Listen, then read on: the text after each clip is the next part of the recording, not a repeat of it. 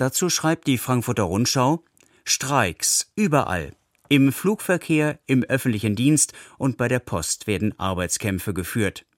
Geiselhaft rufen die Arbeitgeber und fordern Gesetze, die das Streikrecht begrenzen. Finger weg, warnen die Gewerkschaften. Ist es in diesen Krisenzeiten in Ordnung, mehr Geld zu fordern? Mit Blick auf die vergangenen zwölf Monate ist die Antwort klar. Ja, natürlich darf man mehr Geld fordern, die Gewerkschaften müssen es sogar, denn ihre Leute verdienen oft wenig und leiden unter den hohen Preisen die hoch bleiben werden, auch wenn die Inflationsrate sich wieder bei zwei Prozent einpendeln sollte. Die Zeitung ND Der Tag blickt auf die Entwicklung der Tariflöhne. Seitdem die Gewerkschaften höhere Löhne fordern, macht wieder verstärkt die Warnung vor einer angeblichen Lohnpreisspirale die Runde.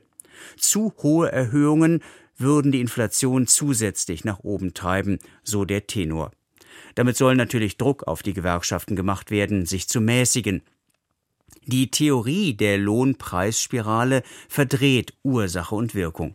Die Inflation ist nicht hoch, weil es die Lohnforderungen sind, sondern die Lohnforderungen sind hoch, weil die Inflation hoch ist. Bei den Tariflöhnen müssen die Gewerkschaften viel nachholen, denn die Tariflöhne sind vergangenes Jahr im Schnitt nur um 2,2 Prozent gestiegen. Bei einer Inflation von 6,9 Prozent bedeutet dies ein Reallohnminus für die Tarifbeschäftigten von 4,7 Prozent. Der Bundesrechnungshof kritisiert die Bundesregierung für ihren hohen Schuldenstand. Die Süddeutsche Zeitung merkt dazu an, Betrachtet man allein die wahrlich irrwitzige Zahl, dann kann einem schon Angst und Bange werden.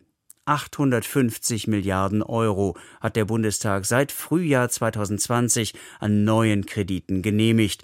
Das entspricht ziemlich exakt jener Summe an Verbindlichkeiten, die die Bundesrepublik in den ersten 50 Jahren ihres Bestehens aufgehäuft hatte. Da wundert es nicht, dass der Bundesrechnungshof eindringlich vor einem vollständigen haushaltspolitischen Kontrollverlust warnt. Das Handelsblatt kommentiert die Preisschocks bei der Versorgung mit Fernwärme. Der Fernwärmekunde ist seinem Anbieter preislich ausgeliefert. Von Wettbewerb kann keine Rede sein.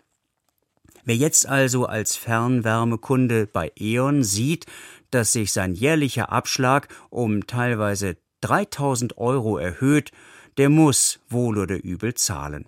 Die Daten, aus denen hervorgeht, wie sich die Preise genau zusammensetzen, sind öffentlich zugänglich.